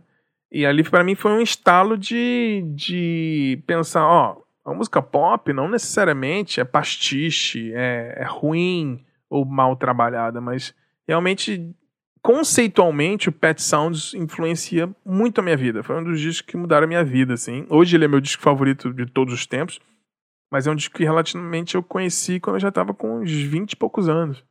E mudou bem a minha vida, assim. E, e, eu nem gosto tanto dos outros discos dos, dos Beat Boys. Eu acho legal e tal, mas esse particularmente ele me pega bem, assim. Eu acho que ele me influencia de uma maneira mais conceitual do que realmente vou tentando fazer exatamente o que o Brian Wilson na época fez, que foi uma extrema produção elaborada para a época, né? Legal. Tem, tem, tem, uma coisa aí, aí putz, voltando agora muito ao, ao, seu trabalho aí que você faz também com o seu podcast, que é você quase que desconstrói artistas uhum. ou épocas e música. Quando você faz os, os seus episódios, no, você falou que você uhum. faz com seus amigos, mas você redescobre nesse processo todo, você redescobriu. Que, cara, vou dar, um exemplo. Eu sou, sou muito ruim com uhum. música popular brasileira, mas a, a pandemia, o algoritmo, o próprio uhum. Kasu, que durante a pandemia me, me enviou uns playlists E, e aí eu fui redescobrindo, e aí o algoritmo vai acostumando, uhum. vai escutando mais eles Regina e Chico Caetano, de repente o algoritmo começa a me a tocar mais. E aí eu vou, cara, que é um, que é um defeito enorme, eu sei. Nessa pandemia aí, nesse, você fala que faz o programa quase toda semana, através de seus amigos, você redescobriu bandas ou canções, ou cantores que você, ou cantoras que você, por alguma falha do destino, você tinha, como você mencionou agora, você só foi conhecer o, o Pet Sound quando você estava com é. 20 e poucos, né? É. Teve, teve nesse, nesses últimos tempos que você falou, caramba, como é que eu não, que eu não parei aqui antes? Como é que não isso não faz parte da minha não fez parte da minha vida, da minha vida Ah, antes? basicamente tudo, eu acho assim. É, acho que toda vez que a gente se programa para fazer qualquer episódio, é, a gente a gente se propõe, por exemplo, a gente tem uns especiais que a gente fala sobre a discografia de uma banda. Então a gente vai disco por disco, falando de músicas, como foi feito, curiosidades. Então meio que eu vou ter que sou obrigado entre aspas a redescobrir muita coisa, assim. Mas uma banda que de repente causou esse impacto maior para mim, que é o Rolling Stones. O Rolling Stones é uma banda que talvez eu tenha caído nessa pilha do ah, Beatles versus Rolling Stones, eu sempre fui mais Beatles, então eu tinha um pouco de ranço de Rolling Stones, assim. Confesso, quando era moleque. E eu achava Rolling Stones mais simplesão, assim, eu não curtia muito, não. Mas aí vem a jornada da vida, né? Eu amo blues. E, e, e depois que eu percebi que o, o Rolling Stones é uma banda de blues, abriu uma porta, assim, quase a porta da esperança do Silvio Santos, fazer, ah, de boa, venha, venha para pro Rolling Stones que você não vai se arrepender. E talvez tenha sido a banda que eu melhor redescobri nesses quatro anos de podcast, de reouvir a carreira inteira antes de fazer um episódio. Acho que o Rolling Stones foi uma banda que mais me impactou de tipo. Putz, eu perdi olha o tempo que eu perdi não escutando os caras, sabe? É, foi, talvez tenha sido isso. Talvez tenha sido Rolling Stones. E o, e o David Bowie também. Quando a gente fez o nosso especial de David Bowie, é, minha paixão por ele como artista, como inovador, como criativo, como uma entidade, né? David Bowie não é um artista, é uma entidade, né? Eu acho que, que foi o outro. Então talvez tenha sido Rolling Stones, o David Bowie e o Prince. Prince também era um cara que eu sempre gostei, moleque, né? Eu estava moleque, criancinha, e fui reouvir mais pra frente, né? E quando a gente fez um episódio sobre ele também foi isso, revisitar a carreira dele e falar assim, puta que pariu, esse cara era um absurdo, era um absurdo. Não, eu, eu cara, de novo, eu não tenho um milésimo da, da, do conhecimento que você tem, ou da contar, eu eu tenho aquele problema clássico de escutar, escutar as mesmas músicas para sempre pro resto da vida. E a, mas teve, uma, teve um, um que a gente falou agora há pouco tempo dele, do, eu até comprei o um livro do Born to Run, uhum. não comecei a ler, é, do Bruce Springsteen, a biografia dele. Mas teve, cara, teve uma noite dessas aí de pandemia em que eu, cara, eu caí no. Cara, acho que foi na, quando a, a, o E Street Band foi é, entrou no hall, na, uhum. na, no Hall of Fame, no Rock and Roll. É, e aí, cara, ele, ele, ele apresenta a banda toda do palco, mas aí o que me pegou mais foi quando ele fala sobre o Clarence Sim. Clemens. E ele conta o impacto, o impacto que ele teve quando ele entrou na banda em, lá em New Jersey, eu não sei qual ano. Cara, fiquei tão impressionado com, né, com a banda inteira que eu comecei a caçar é, uhum. no YouTube é, shows inteiros, né? E aí voltando aí ao álbum, os Não. shows são épicos, né? São shows de duas horas, shows Três de uma hora e quarenta e que é. três horas, né? É, é, incrível. E aí você vê o, a, a, banda, né? O Street Band, e aí voltando a você gravando um disco todo sozinho. Nossa, a quantidade de músicos para levantar aquela história toda, porque na pandemia talvez foi foi o, o cantor ou a banda que eu mais escutei. É, eu amo Bruce Springsteen, assim, toda a minha paixão. Pra mim, ele é um dos maiores seres humanos vivos aí. Esse cara é um absurdo, assim, o que ele escreve, os posicionamentos de vida dele, ele é um cara muito, muito absurdo, assim. Ele eu sempre gostei muito, mas também é um artista que nos últimos 15 anos, 10 anos, foi, eu entrei mesmo, assim, de cabeça de gostar e comprar os discos e porque o Bruce Springsteen tem, tem essa coisa, ele tem. As letras dele são um absurdo, né? Ele escreve muito bem. Então, não dá para consumir muita coisa muito rápida dele, não. Tem que ir aos poucos, assim. Você vai entrando nos discos, aí você tem um disco todo acústico, que é um Nebraska, você tem que estar tá naquele sentimento.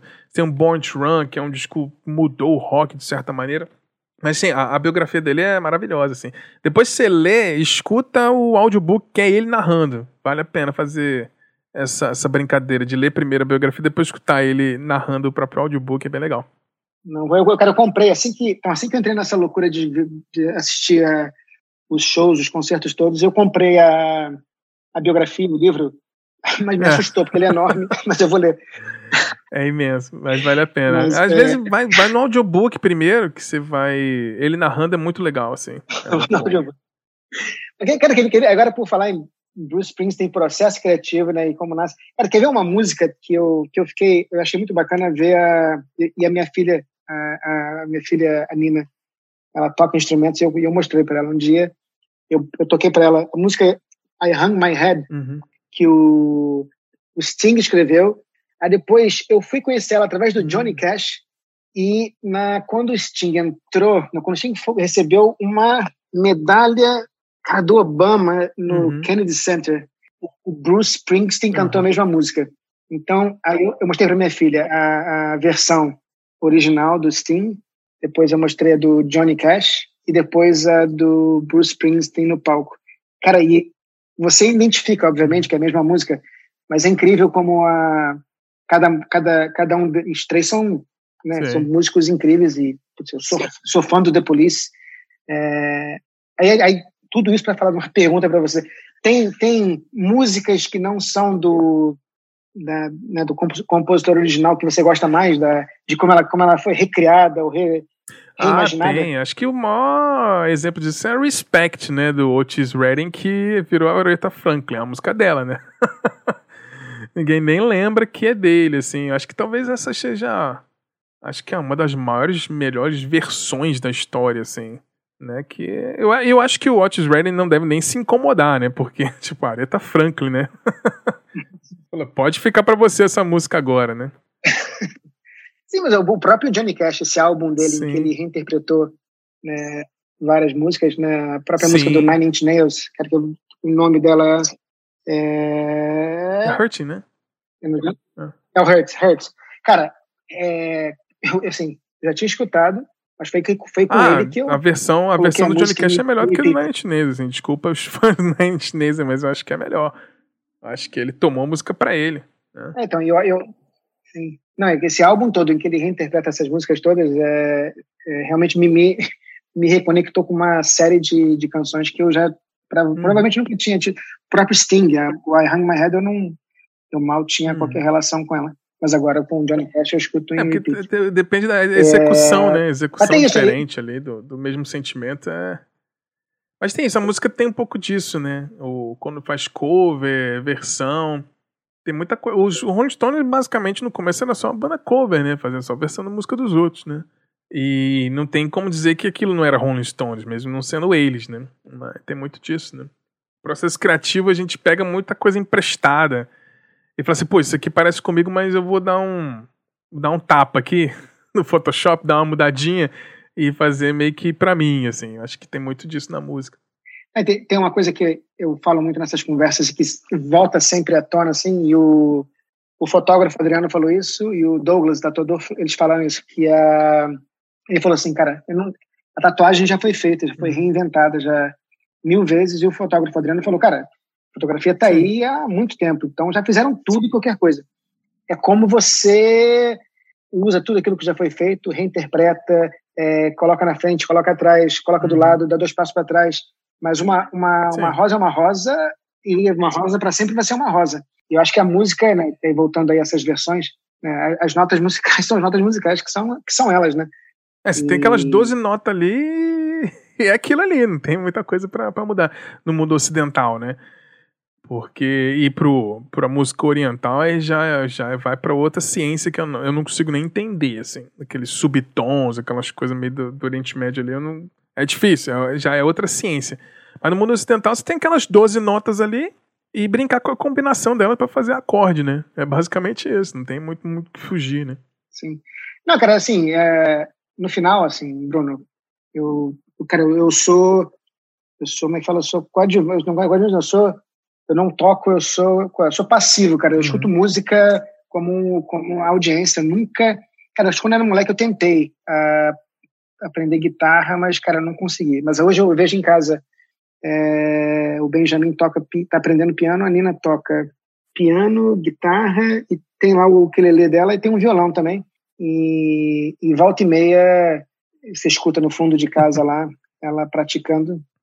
E até brinco com, e até brinco com ela aqui que né, o, sobrenome dela, né, Nina Rosa, tem o um nome de, de cantora de MPB. já tá pronta já, só lançar. É, eu falei para ela, pô, você... Nina Rosa, você tem, tá com o nome de. Eu consigo já imaginar um pôster de você tocando. Ah, é, tá pronto, já tá. Já é MPB. ela, ela morre de vergonha e de vez em quando eu tento gravar para mandar para a família e, é. ela, e ela não deixa. Mas eu, putz, eu acho, eu acho, eu acho, putz, acho um privilégio, né, ter gente em casa compondo, nem compondo, mas tocando, aprendendo. E das coisas mais lindas que tem é estar na sala e escutar lá do fundo uma criança tocando ou descobrindo as não, notas musicais. Então, não, cara, né, você interrompo sempre. Você é uma coisa que você né, tenta passar para para frente para seus filhos assim? É, de certa forma, sim, mas eu não fico tentando forçar muito, não, porque Assim, é, eu quero que eles demonstrem interesse primeiro, assim. Eles me vêm tocando, às vezes eles ficam aqui, aí eles brincam. O meu filho, eu ensinei assim, uma musiquinha bem fácil, que é Nothing Else Matter do Metallica, você não precisa botar o dedo em nenhum lugar da guitarra, você consegue tocar a introdução.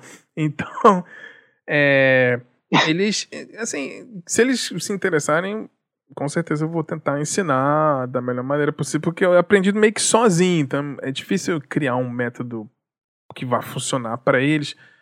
Mas. É, eu não quero. Eu lembro quando era moleque, assim, que os pais forçavam você, ah, você tem que fazer não sei o que, tem que fazer judô, natação. Esse eu odeio aquele negócio que você tá fazendo obrigado, né? E eu não quero que seja uma obrigação. Que quando eles despertarem o interesse, eu vou dar o maior apoio possível, assim, pra eles tocarem, né? Tá, um, tá, acabou de fazer nove, outro tá com sete.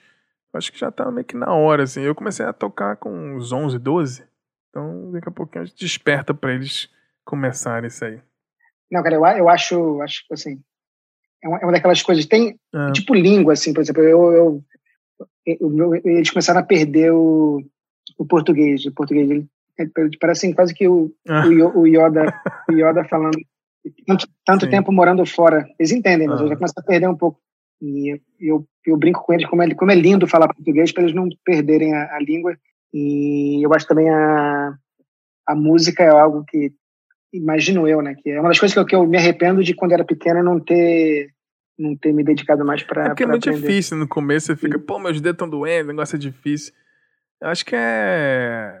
Tem que, tem que ser bem teimoso para tocar algum instrumento, eu acho, assim. Tem que ser essencialmente teimoso para você tocar alguma coisa. Mas, mas é legal demais, assim.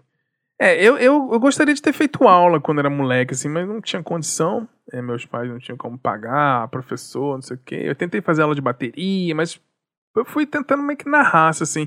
E com o advento do computador, me ajudou bastante, assim, em 98, eu já tinha uns 17 anos.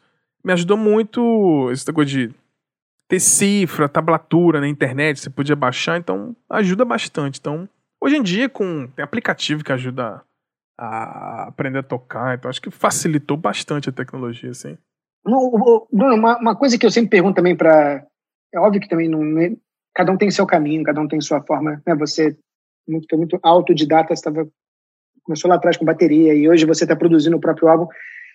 Se você puder, se alguém que estiver escutando aqui, né, uhum. assim como você talvez tenha um algo na gaveta assim que quer colocar para fora e é, né, você é prova de que dá para fazer é, de uma forma né, com computador ou com quase que independentemente assim o que que você recomendaria? Qual que é uma sugestão? Se tem um passo dois passos um passo para trás? É, qual que seria um, um, uma dica assim que você daria? Ah eu acho que é difícil essa porque é, é todo mundo individual mas se você tem vontade de fazer suas músicas botar para fora suas coisas assim eu acho que curiosidade e sair fuçando é fundamental. Você pega, por exemplo, a dupla Finis O'Connell e a Billie Eilish, que são os irmãos, né, produzem, produziram dois discos absurdos, tudo em casa, são basicamente no computador. E o Finis, que é produtor, ele fica escrevendo as coisas ali em MIDI, os instrumentos virtuais e tudo. Às vezes ele pega o baixo e grava, mas é, é, é mais assim, você tem que ver o que, que você gosta de fazer com a música. Porque, como eu falei, quando você vai aprender a tocar alguma coisa, você vai, ah, eu gosto de tocar a música dos outros, ou ah, peguei o violão e sai fazendo música. Que eu acho que todo mundo tem a capacidade de compor. Eu não acho que. Eu não acredito muito em dom. Aqueles galera fala assim, ah, tem que ter dom. Eu não acredito muito nesse negócio, não. Eu acho que tudo tem método. Né? A gente que é publicitário, a gente entende. Uma hora, uma hora aquilo tudo vira método, né? A gente não pensa mais, né? Às vezes a gente tem bloqueio criativo, mas o método sempre meio que vai existir. Você tem um briefing, um problema para resolver e tudo. Então acho que da música é meio que isso. Qual, o que, que você tá afim de fazer? Você quer fazer música? E... Mas eu acho fundamental, assim, aprende a música dos outros, vai tocando a música dos outros, você vai entendendo a mudança de acorde, o que funciona, o que não funciona, o que te arrepia, o que não te arrepia, o que. E aí você vai vai, vai treinando. Assim. Curiosidade eu acho que é fundamental para música, assim, criatividade de uma maneira geral. Se eu pudesse voltar no tempo e falar comigo, seria uma coisa meio assim, tipo, ah, vai testando aí, não fica com vergonhinha de mostrar tuas coisas não. Vai fazendo aí porque a gente é, é só música, isso é uma arte, né? Ninguém tá te julgando. E se ficar ruim, ficou ruim.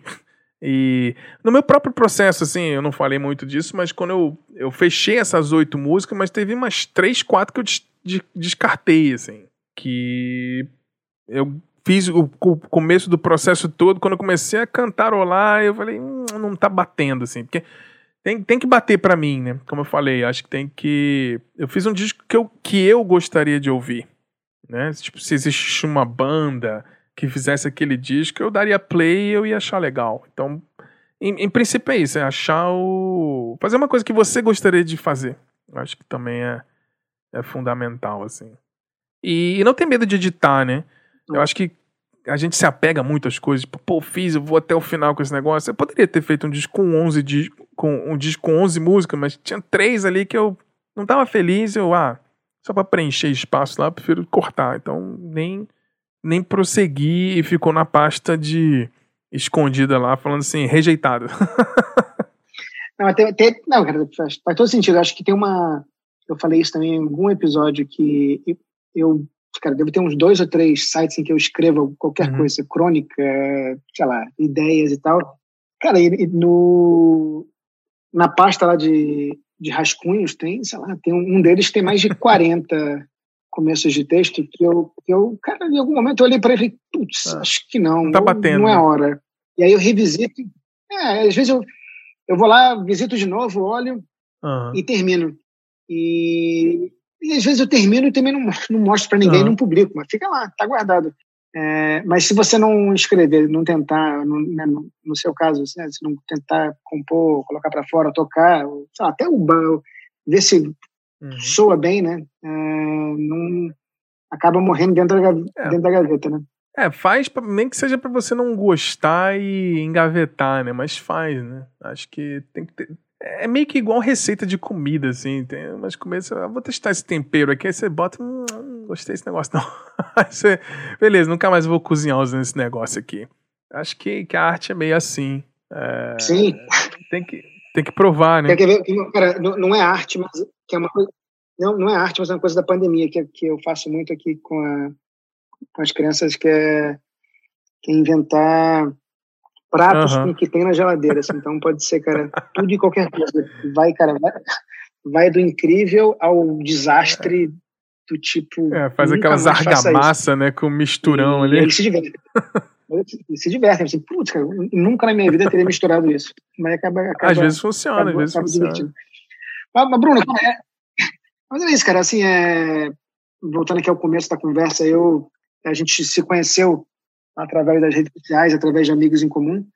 E eu sempre achei muito bacana como você ia divulgando o seu processo criativo e, é, e eu imaginei, né, imagino eu, né, que como publicitário você foi fazendo isso meio que nos espaços uhum. que iam abrindo, nas janelas que você abriu no seu tempo. E, cara, todo mundo que eu converso aqui, a música é sempre o, é o fio condutor de tudo, assim. E no seu caso, é a música é, é o tudo. E aí era isso, cara, era, realmente era, era conversar. E eu acho muito bacana também que, cara, nasceu, o seu primeiro álbum nasceu no começo dessa pandemia e, e aí volta a, até esse próprio podcast aqui, uhum. que também nasceu com a pandemia, cara. Foi uma, uma quase uma terapia para para conversar sobre tudo aquilo que a gente começou a fazer que ah, talvez sim. não teria feito. Ah, o podcast é uma desculpa fosse... boa para conversar, né?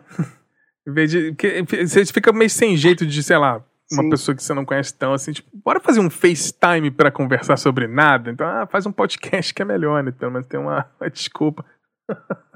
Não, mas pô, cara, aí, de novo, obrigado, obrigado. Assim, tem, tem uma, eu, eu sei que tem, tem uma coisa que eu, já me falaram. Eu falei, cara, você não consegue terminar, você fica se despedindo da pessoa durante meia hora. Relaxa, é, eu sou assim também. Cari é coisa de carioca, né? carioca queria depois, não sabe dar tchau.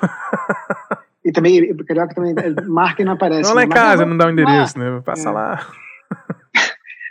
Mas eu vou. O que eu queria depois também, é, assim, para quem está escutando, eu vou colocar no descritivo os links aqui do, das músicas dele, e aí o Bruno faz, pode fazer, colocar na ordem que ele quiser, a gente bota o primeiro álbum e depois coloca aqui o data, data de lançamento é, do segundo álbum, porque eu pô, acho, acho que seria muito bacana as pessoas verem o resultado dessa nossa conversa, né? Já, já saiu o primeiro álbum, mas é, é quem não conhece, agora conhecendo como você criou e como que nasceu cada uma dessas músicas e tudo, acho que é bacana é, revisitar ou visitar pela primeira vez. É, o, o primeiro single do segundo disco vai sair agora no dia 18 de fevereiro, então provavelmente ah, já saiu, né, depois que esse episódio for pro ar. É, então já vai estar tá lá o primeiro single do, do segundo disco, que oficialmente as, as outras sete faixas, né, o disco completo, sai no dia 11 de março. Então não, não queria enrolar muito, não. Foi só o primeiro single, só para dar aquele aperitivo, né? Ajudar, de repente, umas divulgações e aí soltar o disco pro mundo aí e ver, de repente. Tem uns conhecidos que, que escrevem em blogs e sites de música assim. Eu vou dar uma enchida de saco lá pra eles. Falei assim, ah, pô, divulga aí. aí vamos ver, né? É, tem que ser um pouquinho cara de pau. Assim, foi muito cara de pau. Eu, antes de ter esses projetos de música, eu tive outros projetos de design, né? Eu fiz, tipo, um projeto sobre capa de disco. Eu dava play num, num disco, eu tinha que refazer uma capa nova antes do disco terminar. Eu tive esse projeto uns vários anos atrás. Depois eu fiz os uniformes das agências de publicidade, depois eu fiz os uniformes de, de futebol americano das agências na época do Super Bowl. Eu tive. Aí eu fiz os emojis musicais numa época também, então eu sempre gostei de ter esses é, projetos paralelos para sair um pouco, usar a minha criatividade fora da publicidade, porque eu acho que. É, eu acho que o Douglas falou isso bastante lá no, no, no episódio que vocês conversaram. Eu me inspiro para publicidade em tudo menos publicidade. Eu, eu hoje em dia eu leio pouquíssima coisa sobre publicidade, assim.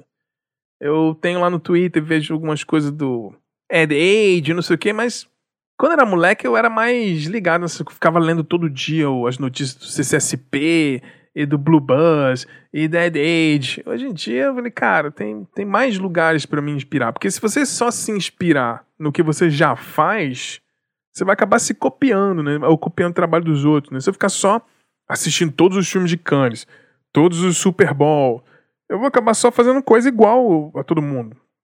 Então é legal você, tipo, sei lá, vai ver um musical, vai ver um, um filme, vai ver uma série sobre criatividade, vai ver um podcast, vai, vai fazer foto, vai fazer música, vai fazer tatuagem, porque acho que te complementa, né? Você fica mais completo, não fica tão fechado ali só naquele aquele mundo ali é, os maiores criativos que eu conheço de agência são os caras que não são tarados em publicidade.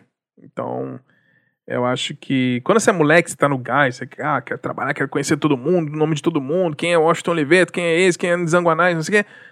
Aí depois você, tipo, ah, são, cara, publicidade é só um trabalho, assim. Acho que as pessoas colocam a publicidade muito acima do que ela tinha que estar. Tá. Eu acho que as pessoas não se dão muita importância. Eu até sacanei uma vez com, com o Cassu. Assim, vamos falar de música porque publicidade é só para pagar boleto, né? é, é, o que eu sei fazer para pagar conta. Então eu sou publicitário, sou diretor de arte, mas eu, é, eu gosto de fazer o que eu faço, mas eu não.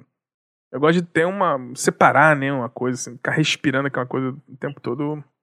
Eu não, não gosto muito, não. Acho que fica, fica meio tóxico. Você fica muito obcecado, obsessivo no negócio. Fica meio. É isso aí. É, eu acho que. Aí entra naquelas paradas, ah, pô, eu tenho não sei quantos anos não ganhei Leão em Cannes ainda, você acha que não é bom? Cara, não, relaxa, gente. Não é bem assim. Então, eu sempre fui mais, mais tranquilo nesse.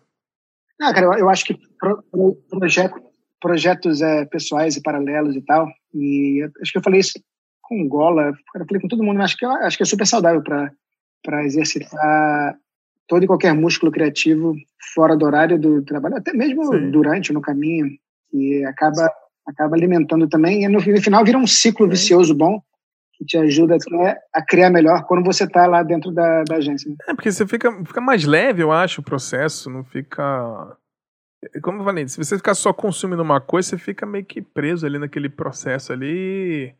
E acaba virando sempre a mesma coisa, né? Que a gente fala, né? Ah, vira um jingle, bota um famoso né, na praia.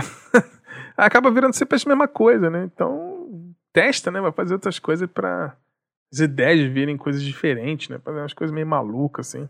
Sim. Bruno, Bruno, Bruno Léo, Bruno Léo, cara, que, que a gente tá nessa, nessas sete horas de diferença e e cada um de um lado do mundo, mas na hora dessa aí, se quando o mundo reabrir, é. reabriu, mas, cara, por algum motivo o Japão, o Japão continua mais fechado do que jamais esteve. Que a gente se encontra aí ah, um dia no meio do caminho aí, e aí fala de, fala, fala de música Sim. e fala de tudo qualquer coisa. E, mas na, na, não, não como dois cariocas que combinam e não se encontram. Não, esse é, esse é real, né? A gente tem o seu. Eu tenho, eu tenho teu telefone agora, então a gente tem como se falar. Então, beleza, cara. Então, ó, vou, vou, deixar você. Não, obrigado, obrigado você por tempo, me receber e deixar eu falar aqui. E espero que a galera goste, né? Eu não. É porque. É, eu tô falando do meu processo criativo que funciona para mim, mas assim, eu não sou um grande artista relevante e tudo, então, mas é legal você dar esse espaço que agradecer, né? Falar que nem o filho lá do, do, do presidente, né? Thanks about the space. Obrigado pelo espaço, mas é. Não, eu queria agradecer é... mesmo, assim, de coração. Eu fiquei bem feliz quando você fez o convite. Eu acho legal falar sobre criatividade sem ser. falar sobre publicidade, então é legal, assim, tipo, trocar essa ideia e te conhecer melhor também um pouco mais, assim, a gente trocar essa ideia foi bem agradável. Brigadaço demais aí. E já fazendo jabá, se quiserem ouvir lá meu podcast, que eu faço junto com o Márcio Viana, o Vinícius Cabral e o Bruno Lopes, a gente Toda semana a gente manda um. A gente faz um episódio. Em, assim, vários artistas diferentes, desde indie desconhecido até o pop mainstream, a gente fala sobre tudo, assim. Então, você gosta de podcast com. Conhecer um pouco mais sobre alguns artistas que você não conhece, ou conhece curiosidades de grandes artistas, a gente tá lá toda quarta-feira no Silêncio no Estúdio podcast. É isso aí. Tá bom. Perfeito. Bruno, um grande abraço. Abraço a você, e brigadão pelo papo e a gente vai Valeu. falando. Valeu, abraço. Valeu, cara, abração. Bom, foi isso. Muito obrigado, Bruno, pela conversa e a generosidade e por abrir essa porta para a sua música e como ela nasce todos os dias. E você que escutou até aqui, obrigado. E não deixe de escutar também o novo álbum do Bruno que acabou de sair. É só buscar Bruno Léo em toda e qualquer plataforma de streaming. Lucas e Sonido, obrigado pela produção e até o próximo episódio, quando a vida permitir e o fuso de Tóquio cooperar.